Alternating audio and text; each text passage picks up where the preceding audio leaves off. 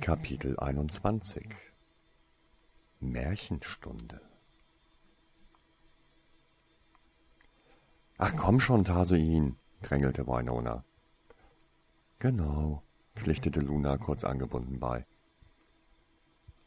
Hab dich nicht so, lachte Rika. Einmal reicht doch völlig, wehrte Tasuin sich energisch. Wenn es euch so gut schmeckt, dann kann ich es doch ganz normal für euch zubereiten.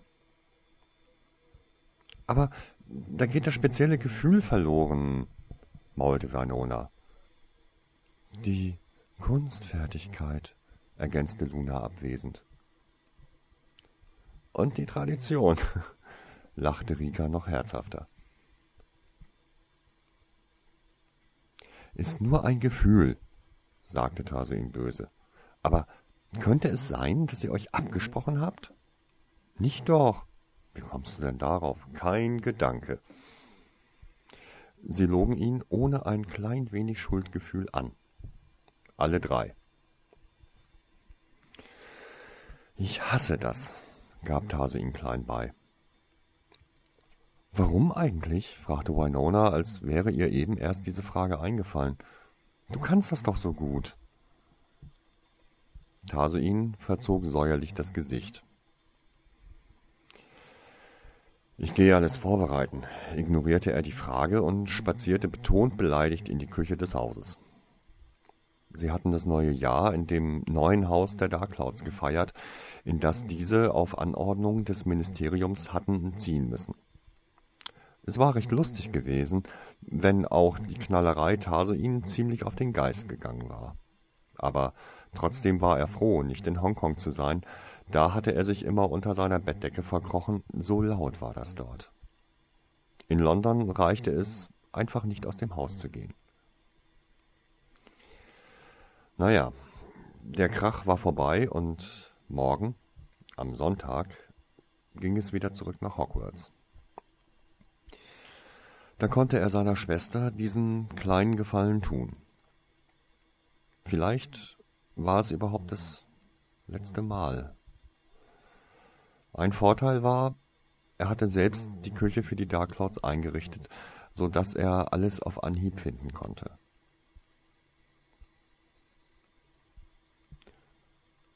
Warum macht er das nicht gern, Rika? hörte er Luna in der Wohnstube flüsternd fragen. Du kannst ruhig lauter reden, antwortete seine Schwester in normalem Tonfall. Da also ihn hörte ich eh. Für eine Weile war es still. Dann hörte er Winonas Stimme. Und? Warum nun? Wieder ertönte Rikas Lachen, was Taso ihn so mochte, auch wenn es diesmal auf seine Kosten ging. Das ist schnell erzählt. Er war gerade acht geworden und ein ziemlicher Naseweiß. Und er spielte gern mit Messern. Ryo-san, der Mann, bei dem wir lebten, war ein japanischer Meisterkoch, der sich in Hongkong niedergelassen hatte. Dasein war ganz fasziniert von ihm und von seiner Art, das Essen zuzubereiten. Ich glaube, er mochte einfach das Sirren einer Klinge. Zudem musste ich ihm alles genau erklären und dann übte er heimlich, was ich jedoch zunächst nicht wusste. Nun, wie schon gesagt, Tasuin war acht, ging zu Ryo-san und verlangte eine Ausbildung am Teppanyaki. So nennt man diese Kochtische auf Japanisch. Natürlich war Ryo-san vollkommen dagegen. Meiner Meinung nach fehlt Rundaugen einfach die Koordinationsfähigkeit und beim blinden Rundaugen wäre dem noch schlimmer.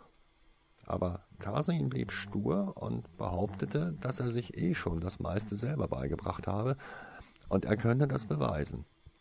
Kurzum, Tarsin war so nervös, dass Sekunden später ein Messer in Riosans Fuß steckte und dieser laut jaulend durch den Raum hüpfte. Wirklich, es war unheimlich komisch, wenn es auch sicher sehr wehgetan hat. Die anderen Gäste fanden das auch. Schließlich ist Ryo-san zwar ein guter Koch, aber ein sehr griesgrämiger Mann. Kann aber auch sein, dass die japanischen Männer alle so wirken. Alle gönnten es ihm jedoch ein wenig. Tarsin aber war völlig verschreckt, verängstigt und untröstlich. Er wollte nie wieder ein Messer anfassen. Doch Ryu-san hatte etwas dagegen. Weil er lebensgefährlich verletzt war, zwang er Tase ihn dazu, für die Gäste am Teppanyaki zu kochen. Dadurch bekam zwar Tase ihn seine Ausbildung, aber eigentlich wollte er sie gar nicht mehr. Nur leider ließ Ryo-san das nicht gelten und knechtete ihn richtig. Auch als der Fuß längst wieder okay war, denn, wie ihr gesehen habt, mein Brüderchen ist durchaus begabt. Außerdem war es für das Restaurant ein Segen, denn ein blinder kleiner Junge, der mit wirbelnden Messern hantiert und wohlschmeckendes Essen zubereitet, das war eine Attraktion. Nur das Tarsuin selbst, das hasste wie die Pest. Ist das denn nicht gemein, Tarsuin dazu zu zwingen? Fragte Lunas Stimme, und Tarsuin war dem Mädchen dafür sehr dankbar. Natürlich ist es das, aber es ist eine wichtige Übung für ihn. Nicht wahr, Tarsuin? Wenn du es sagst, erwiderte Tarsuin und kam mit dem kleinen Teppanyaki-Tisch in die Wohnstube, auf dem das Tablett mit allen Zutaten stand. Auf seinen Schultern rannte Tiki aufgeregt hin und her, da sie das rohe Fleisch magisch anzog. Sie wusste genau, dass immer etwas für sie abfiel. Warten wir auf die Erwachsenen? fragte Taso ihn. Ach, und was bin ich? stellte Rika gespielt empört die Gegenfrage. Frag mich das, wenn du mich nicht gerade dazu zwingst, erwiderte er in ähnlichem Tonfall und deutete auf die getroffenen Vorbereitungen. Hab mich nicht so, sagte seine Schwester ernst. Es ist eine Gabe, und insgeheim gefällt es dir. Wenn du allein bist, kochst du doch gern so. Du hast nur Angst, du könntest die Konzentration verlieren und jemanden verletzen. Bing, bang, bong. Ah, Mom und Dad und, und noch jemand, wahrscheinlich Lunas Dad, sind gleich da, unterbrach Winona. So ein Apparierglöckchen ist wirklich praktisch, erkannte Luna. So hat man immer Zeit, sich entsprechend vorzubereiten. Na ja, verneinte Winona traurig. Zehn Sekunden sind meist nicht genug, um die Beweise verschwinden zu lassen. Beweise für was? wollte Tase ihn wissen, aber da knallte es schon dreimal laut in der Stube und eine Antwort, in Anwesenheit des Feindes, jedes kindlichen Unsinns, verkniff sich Winona. Ah, wie ich sehe, kommen wir gerade rechtzeitig, freute sich Mr. Lovegood. Na, habt ihr ihn wieder überreden können? kommentierte Mrs. Darkcloud. Sehr gut. Ich nehme Hühnchen mit dieser seltsam süß-scharfen Honigsoße. Gequält stöhnte Tase ihn auf. Niemand hatte anscheinend wirklich Mitleid, denn selbst Luna gab ihre Bestellung ab. Und so mixte er die Soßen, bat Rika, den Reis aus der Küche zu holen, wenn dieser fertig war, und versuchte sich zu konzentrieren. Seine Schwester hatte durchaus recht gehabt mit ihrer Behauptung, er würde heimlich gern so kochen. Nicht unbedingt wegen des Essens, sondern weil es ihm so gelang, sich vollkommen zu kontrollieren. Wenn er es richtig machte, dann gelang es ihm, sämtliche Gefühle, alle unwichtigen Gedanken und dunklen Erinnerungen beiseite zu schieben. Es war dann fast so, wie es eigentlich sein sollte. Die Ausgeglichenheit des Geistes und die Perfektion der Bewegungen, das Sirren der Klinge, ein Zustand, in dem er sich im Reinen mit der Welt fühlte, eine Welt, in der Rika nicht starb. Nun war das Problem, dass es ihm viel schwerer fiel, diesen Zustand zu erreichen, wenn andere Personen im selben Raum waren und er ihre Blicke spüren konnte. Es lenkte ihn ab und drängte die Angst vor Fehlern in sein Bewusstsein. Eine Ablenkung, die man nicht gerade gebrauchen konnte, wenn man mit skalpellscharfen Messern hantierte. Also schloss er die Augenlider. Welch sinnlose Geste, aber es machte mehr Eindruck auf die Zuschauer und verdoppelte das Trinkgeld und konzentrierte sich einzig und allein auf seine Atmung und die vor ihm liegende Aufgabe. Nase ein, Mund aus. Immer aus dem Bauch heraus. Langsamer, bewusster. Spüre die in dir wohnende Kraft. Es war, als würde Ryo-san neben ihm stehen und ihm die Worte ins Ohr flüstern. Alles verschwand aus seinem Bewusstsein, bis die Welt nur noch aus ihm selbst, dem Tisch, dem Teppanyaki, den Zutaten und seinen Messern bestand. Die Platte des Teppanyaki war heiß, und so begann er mit seiner Kunst. Als er aus seiner Trance erwachte, hörte er rings um sich herum kauende Geräusche und beifälliges Brummen und Seufzen.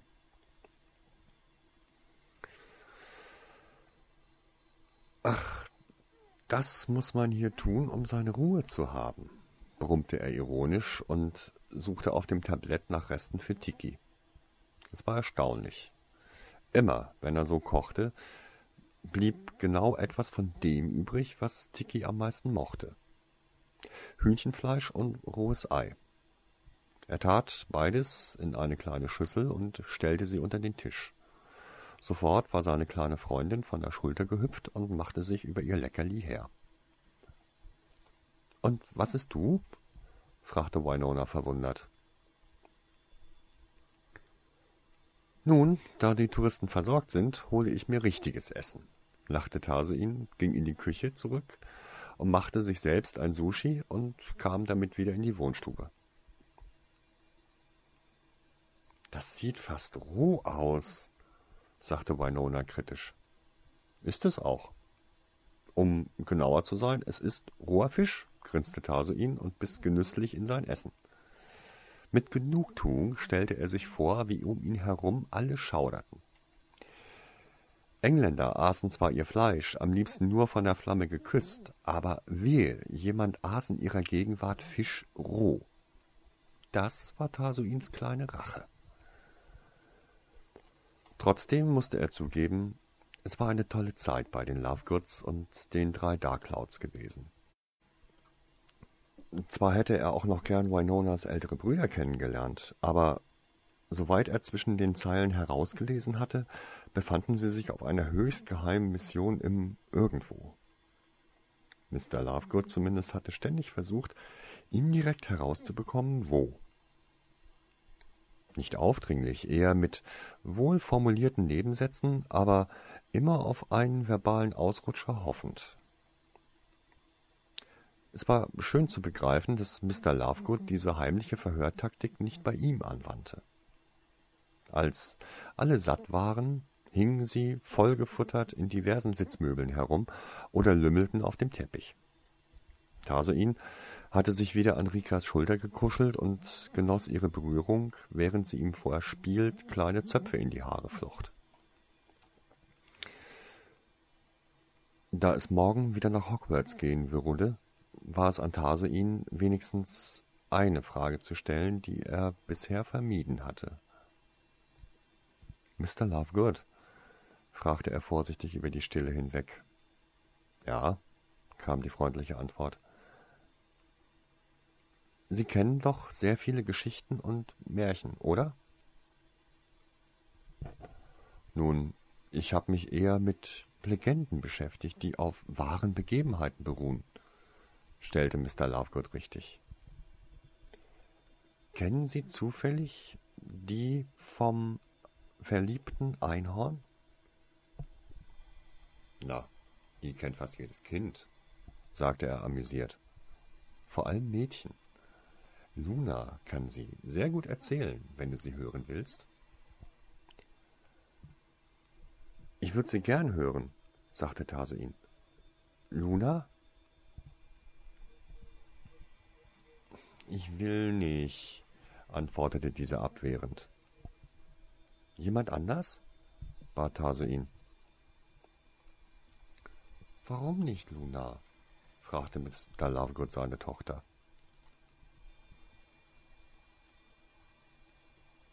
Die Geschichte gehört nur mir, sagte Luna unfreundlich und irgendwie auch traurig.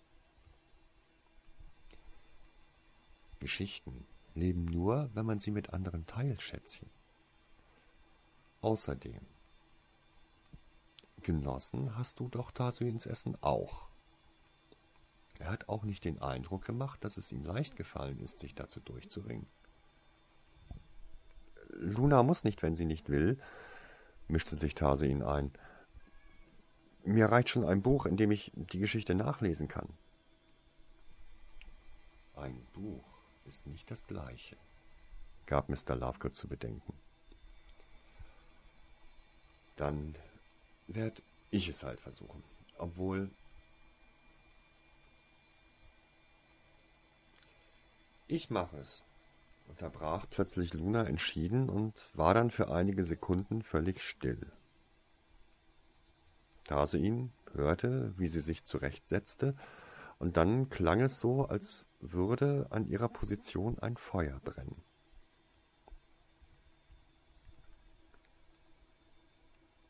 Was, was tut sie? fragte er flüsternd Rika. Sie malt mit ihrem Zauberstab brennende, bewegliche Bilder in die Luft, kam die flüsternde Antwort. Sehr lebensecht.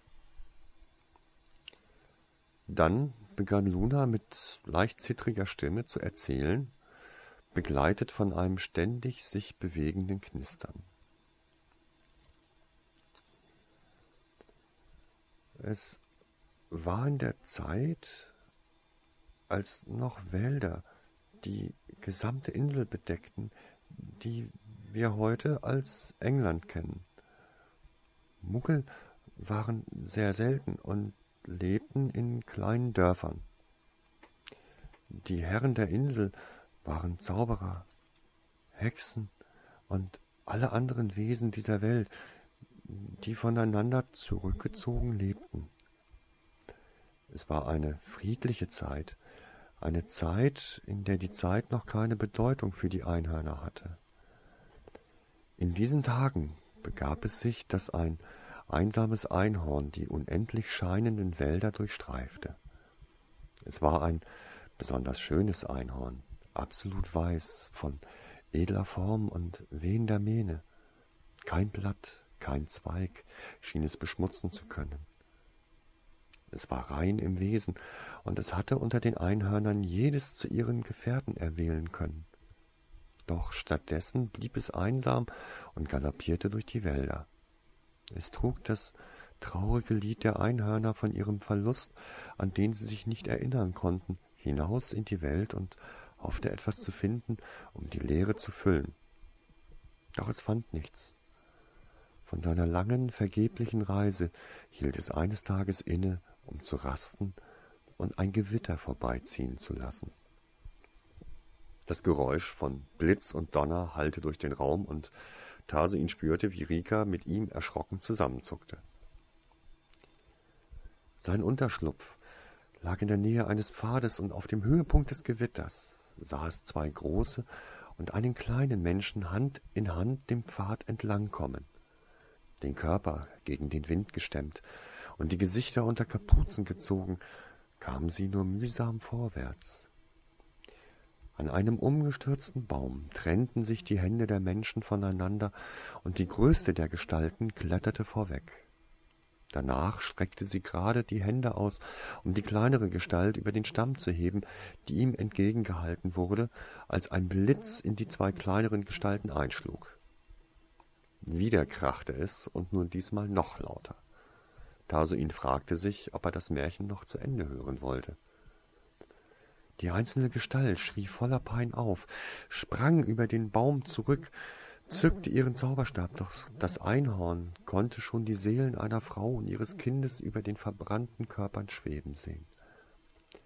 Egal welche Macht der Mann sein eigen nannte, es war zu spät.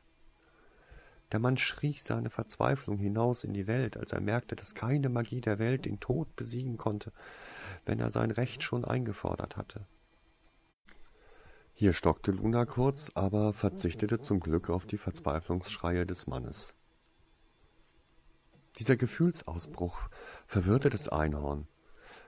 Es war, als hätte der Mensch etwas sehr Wichtiges verloren, genau wie das Einhorn. Nur, was war es? Neugierig drängte es etwas näher. Und dann geschah es, als keine Kraft mehr für einen Schrei in der Kehle des Mannes war, sah er auf und entdeckte das Einhorn. Mit verzweifelten Augen schaute er es an und erhob bittend die Hand, doch es konnte nicht helfen. Es konnte nur in Trauer den Kopf senken. Nie wieder hob es den Kopf höher als nötig, und es bot dem Mann den Rücken für die Hüllen der Gestorbenen. Niemals wieder erlangte es seine weiße Farbe zurück. Es begleitete den Mann zu seiner Hütte und sah zu, wie er die Seinen der Erde zurückgab. Die Monate vergingen, und trotzdem der Winter kam und ging, blieb es in der Nähe des einsamen Mannes, der jeden Morgen früh aufstand und allein die Felder bestellte. Und jeden Morgen wartete es am Waldesrand, um seinen Gruß zu empfangen, und am Abend war es erneut dort, um den Abendgruß von ihm zu hören. Das Schlimme jedoch war, mit jedem Tag, der verging, fühlte das Einhorn sich leerer, und nur für die kurzen Augenblicke des Grußes schien es aufzuleben. Doch es wollte mehr, und als die Jahre vergingen und nur noch Sehnsucht das Einhorn beherrschte, schlug es so lange mit dem Kopf gegen einen alten weisen Baum, bis ihr Horn abfiel und der Wald ihr eine menschliche, aber vollkommen silberne Gestalt verlieh. Sie musste ihr Horn als Stütze nehmen, um auf den ungewohnten und empfindlichen Füßen aufrecht wie ein Mensch gehen zu können. Als am nächsten Morgen der Mann zu seinen Feldern ging, stand sie wieder an der üblichen Stelle und wartete auf ihn. Als er kam und ihre Blicke sich trafen, legte er seinen Mantel um ihre Schultern, nahm ihre Hand und führte sie zurück in seine Hütte. Von diesem Tage an gab es nie wieder Leere und Trauer im Herzen des Einhorns, und obwohl sie nicht sprechen konnte, war sie dem Mann, den sie liebte, eine gute Frau. Sie half ihm, wo sie nur konnte, und gebar ihm sechs Kinder, fünf Mädchen und einen Jungen. Sie liebte ihren Mann, ihre Kinder, aber sie liebte es nicht, ein Mensch zu sein. Doch sie wusste, wenn die Zeit gekommen war, würde sie wieder ein Einhorn werden und den Einhörnern etwas bringen, womit die Trauer und Leere in ihren Herzen gefüllt werden konnte. So lebte sie lange aber mit der Zeit kam Trauer in die Familie, denn andere Zauberer und Hexen mieden ihre Kinder. Die Kinder verstanden nicht warum.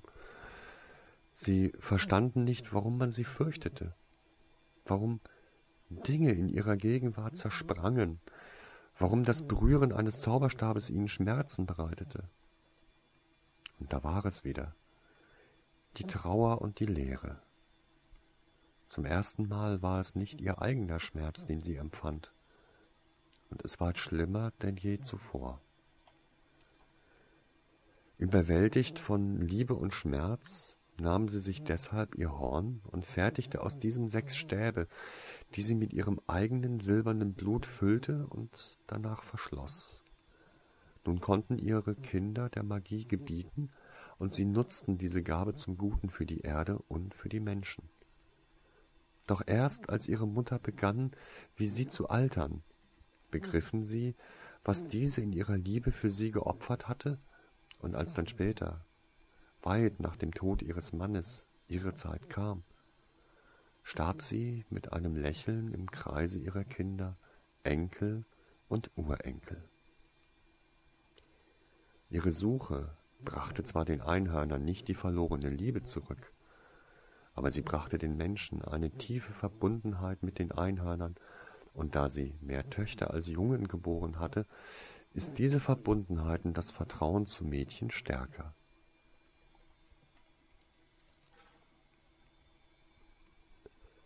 Eine Weile blieb es still, nachdem Luna geendet hatte, bis Tarsuin sich verpflichtet fühlte, etwas zu sagen. Dein Vater hat recht, Luna. Du hast wirklich wunderbar erzählt, sagte er ehrlich, obwohl ihn die Geschichte mehr mitgenommen hatte, als er sich anmerken lassen wollte. Warum meinte Tante Glenn, er solle sie kennen? War sie der Ansicht, es könnte etwas dran sein? Das war noch abwegiger als die anderen Geschichten, die er gelesen hatte, obwohl es andererseits beängstigend gut passte. Vielleicht war beängstigend das falsche Wort. Schließlich war die Geschichte besser als die meisten, die er gelesen hatte. Luna antwortete ihm nicht, sondern stand auf und ging in das Zimmer, in dem die Mädchen schliefen. Sofort folgte ihr Mr. Lovegood. Was ist los? fragte Tase ihn verwirrt. Sie hat geweint, flüsterte Rika, und wie zur Bestätigung hörte er ein leises Schluchzen und gutes Zureden aus dem Mädchenzimmer. Das wollte ich nicht, fühlte Taso ihn sich schuldig. Ich glaube, es ist vielleicht ganz gut so, sagte Mrs. Darkcloud sanft, aber erklärte es nicht weiter. Es klang jedoch nicht nach einer gut gemeinten Lüge, um Taso ihn zu beruhigen. Da niemand mehr so richtig etwas sagen wollte, war es nicht weiter verwunderlich, dass schon recht bald zum Schlafengehen aufgefordert wurde. Die neue Wohnung der Darkclouds war sogar so groß, dass fast alle, bis auf Luna und Winona, ein eigenes Zimmer hatten. Er spielte versonnen mit seinem richtigen Zauberstab, und Tiki versuchte auf seinem Rücken liegend gerade die Zöpfe abzubeißen die ihm Rika geflochten hatte, als leise die Tür geöffnet wurde. Schnell versteckte er den Stab unter dem Kopfkissen, aber es war nur Winona. Kann ich reinkommen? fragte sie leise. Ja, flüsterte er zurück, aber es ist ziemlich kalt hier. Kein Problem, ich habe meine Decke mit. Er setzte sich auf die Decke fest um seine Schultern gewickelt und machte ihr so Platz zum Hinsetzen.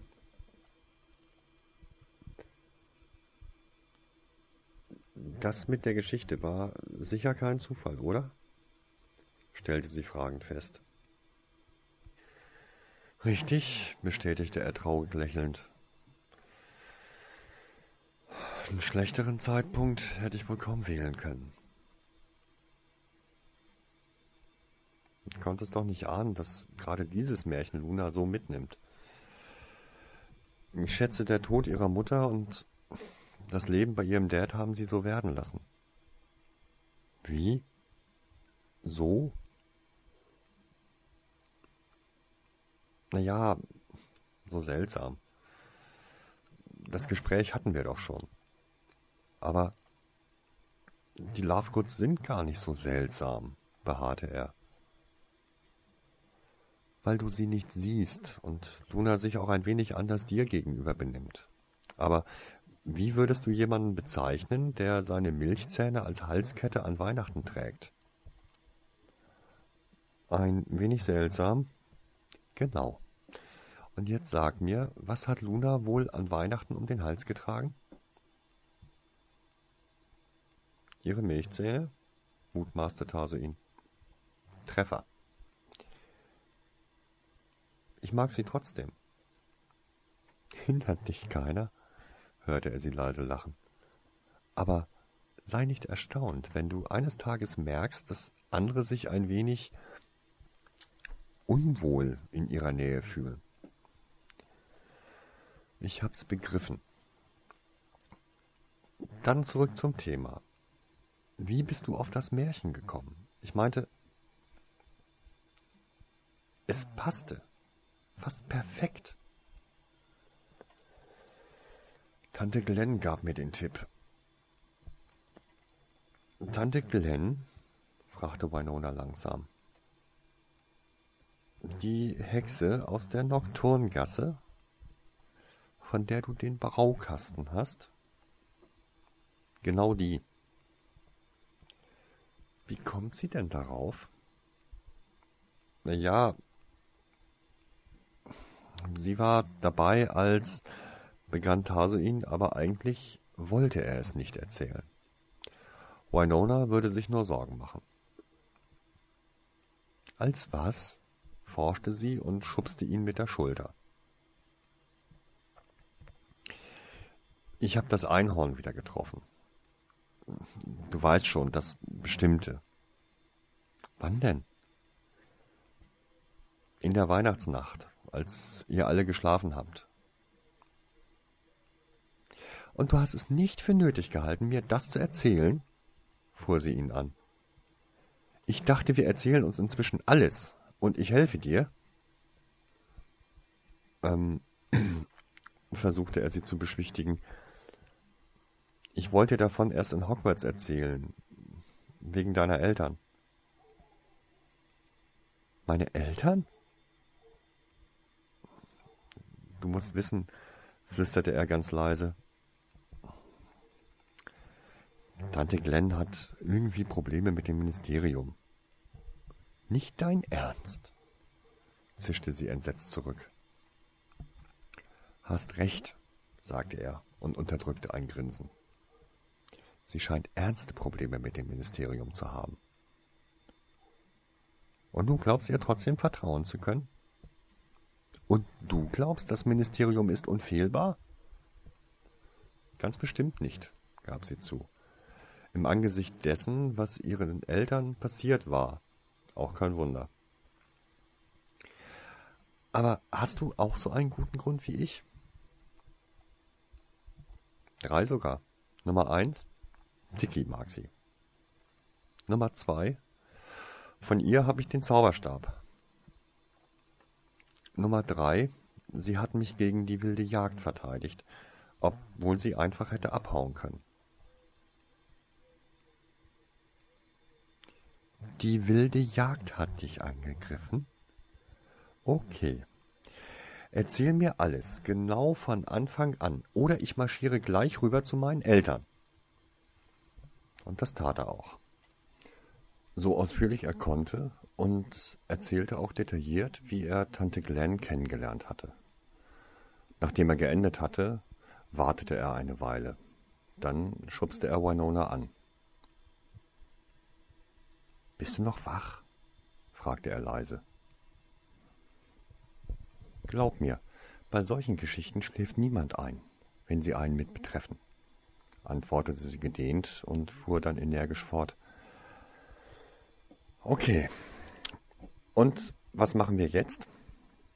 Das wir in ihrer Frage tat ihm recht gut, aber machte ihm auch ein wenig Sorgen. Ich bin mir nicht so sicher, sagte er deshalb vorsichtig. Solange ich keinen Fitzel Magie aus meinem ach so besonderen Zauberstab kitzeln kann, habe ich nicht sonderlich viele Optionen. Und eigentlich sollte das im Moment meine oberste Prio sein. Und? Denkst du, das Märchen stimmt? Könnte es wirklich sein? Zweifelnd schüttelte er den Kopf. Um ehrlich zu sein, das Ganze ist deutlich weiter hergeholt als die anderen Geschichten, auch wenn diese mir mehr gefallen hat. Aber vielleicht hat sie einen wahren Kern. Welchen? Naja, vielleicht gibt es Menschen, die irgendwie kompatibel zu Einhörnern sind. Weißt du, als ich das Einhorn berührte, habe ich mich so verbunden mit ihm gefühlt, so traurig, wie Luna es beschrieben hat. Und du bist ganz sicher, dass diese Tante Glenn dich nicht manipuliert? fragte Winona immer noch misstrauisch. Ich meine, du kannst Geister weder sehen noch hören. Vielleicht war alles nur gespielt. Wenn sie eine gute Hexe ist, kann sie dich passend bezaubern, ohne dass du es merkst. Den Gedanken hatte ich auch schon, aber trotzdem komme ich immer wieder zu dem Schluss, ihr vertrauen zu können. Richtig begründen kann ich es in Wirklichkeit nicht. Ist einfach nur ein Gefühl, antwortete er nach intensivem Nachdenken. Wenn du meinst, sagte Winona gedehnt. Aber da ist noch was. Was? erkundigte er sich, nachdem das Mädchen nicht weitersprach. Kannst du mir sagen, ob die Kinder verstanden nicht warum?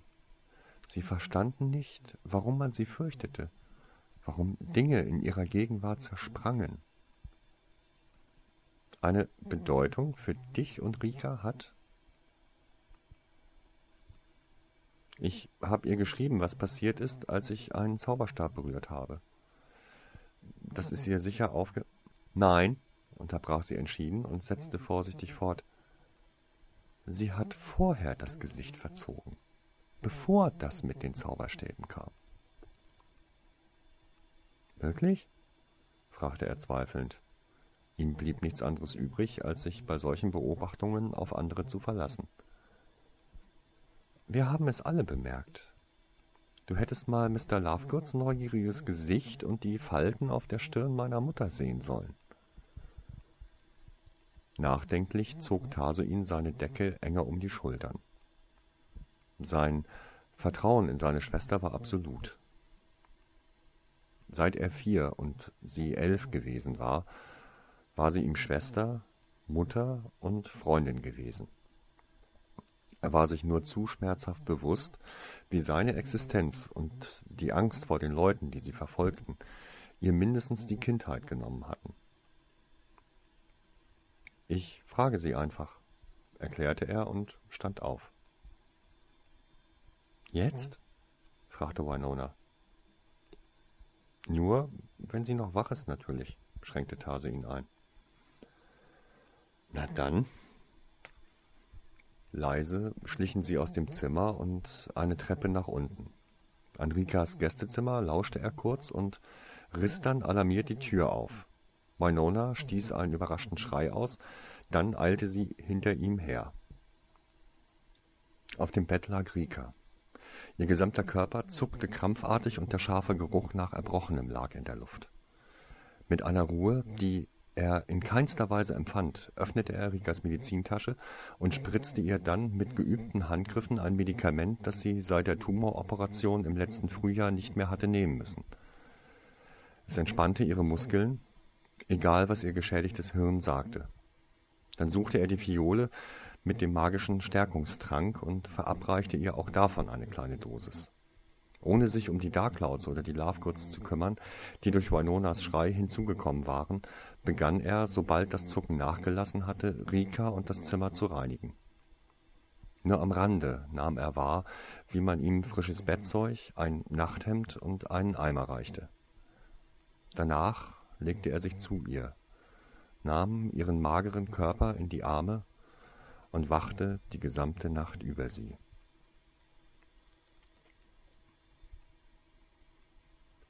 Am nächsten Morgen auf dem Gleis neun Dreiviertel stand Rieger schon wieder neben ihm und hielt seine Hand.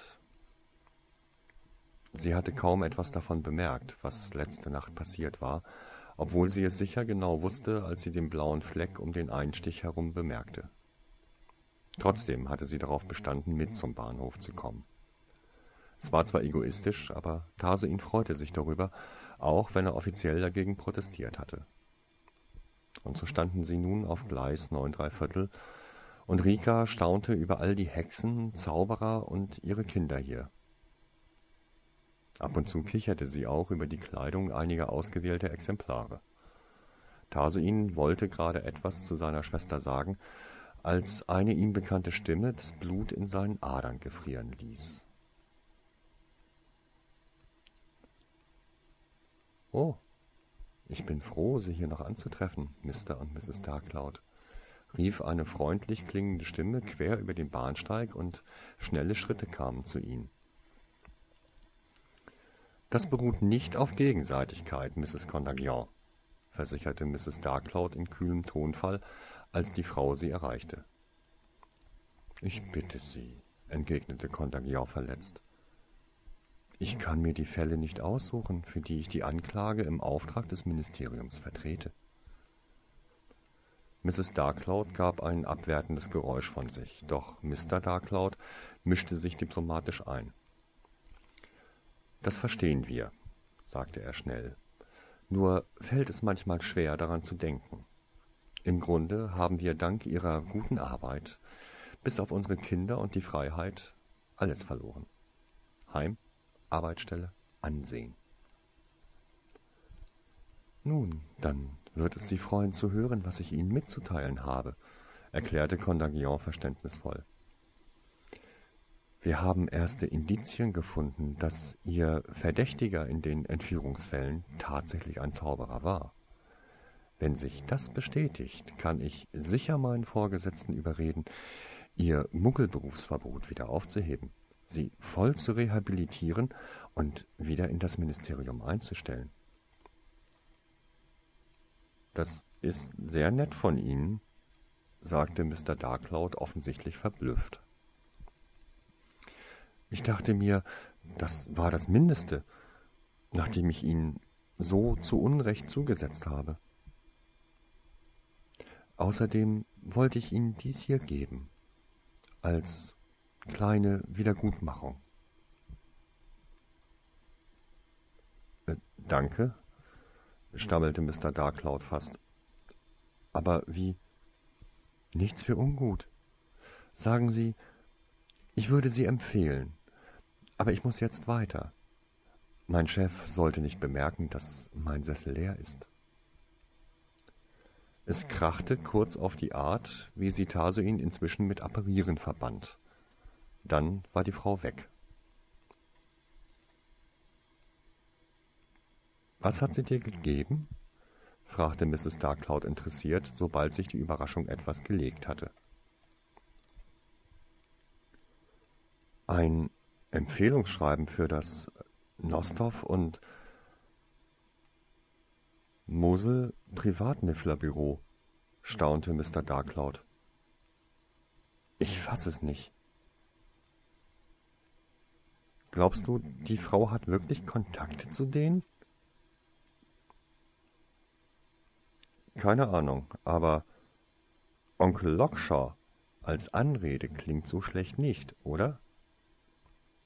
Es könnte sich also lohnen, mal vorbeizuschauen. Schaden kann es wohl nicht. Machen Sie es nicht, mischte sich Tasuin leise, aber energisch ein. Die Frau ist falsch.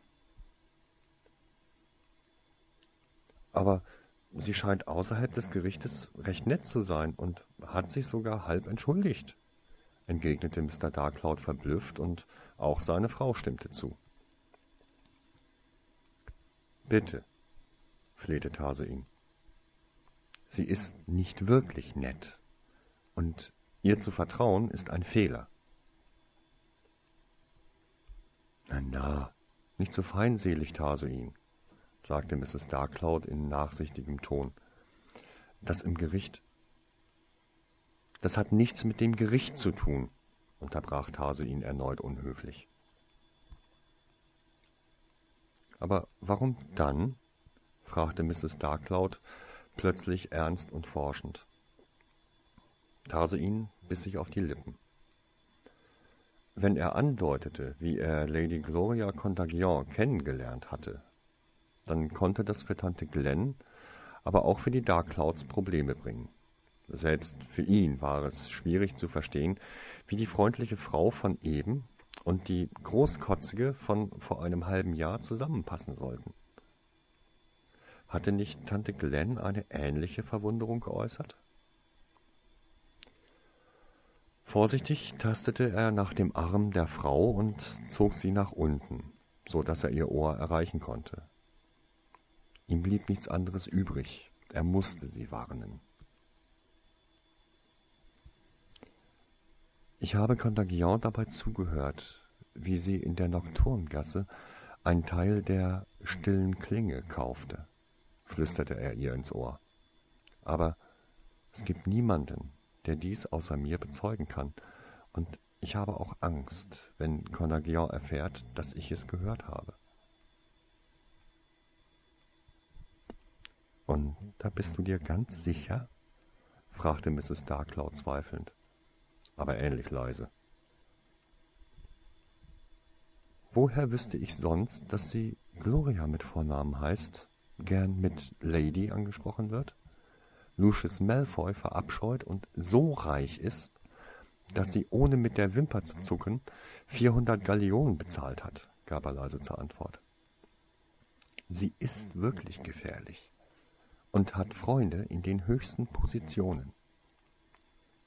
Die letzte Bemerkung war zwar gelogen, aber Tarsoin war bereit, fast alles zu tun, um die Darklouds vom Kontakt mit Contagion abzuhalten. Mrs. Darkloud richtete sich langsam auf. Wir werden an deine Warnung denken, versprach sie. Aber der Express fährt gleich. Wir müssen uns verabschieden. Und so dankte Tarsein den Darkclouds und Mr. Lovegood für die schöne Zeit. Dann wandte er sich Rika zu und, obwohl er sich alle Mühe gab, konnte er seine Tränen nicht zurückhalten. Onesan, flüsterte er auf Japanisch, was so viel wie ältere Schwester bedeutete. Ich, ich, ich weiß, sagte sie in der gleichen Sprache und streichelte seine Wange. Vielleicht ist das heute ein Lebwohl, Tasuin-chan. Ich will nicht. Ototo, jüngerer Bruder. Ich wäre ja auch lieber mit dir zusammen. Aber ich bin so egoistisch zu hoffen, dass du noch rechtzeitig für mich das Zaubern erlernst. Außerdem, wenn ich in diesem Krankenhaus liege, dann lebe ich nur durch die Briefe, die du mir schreibst. Ich habe Angst, weinte er. Du darfst nicht. Ich, ich weiß doch nicht, was ich ohne dich machen soll. Und ich habe Angst, dass du allein bist, wenn es wenn es so weit. Sie drückte Tase ihn an sich, so dass das letzte Wort in ihrer Jacke unterging. Denk nicht dran, flüsterte sie, und anscheinend weinte sie jetzt auch. Denk nur daran, dass ich dich liebe und dass du ein Zauberer sein wirst. Glaub deiner One-san.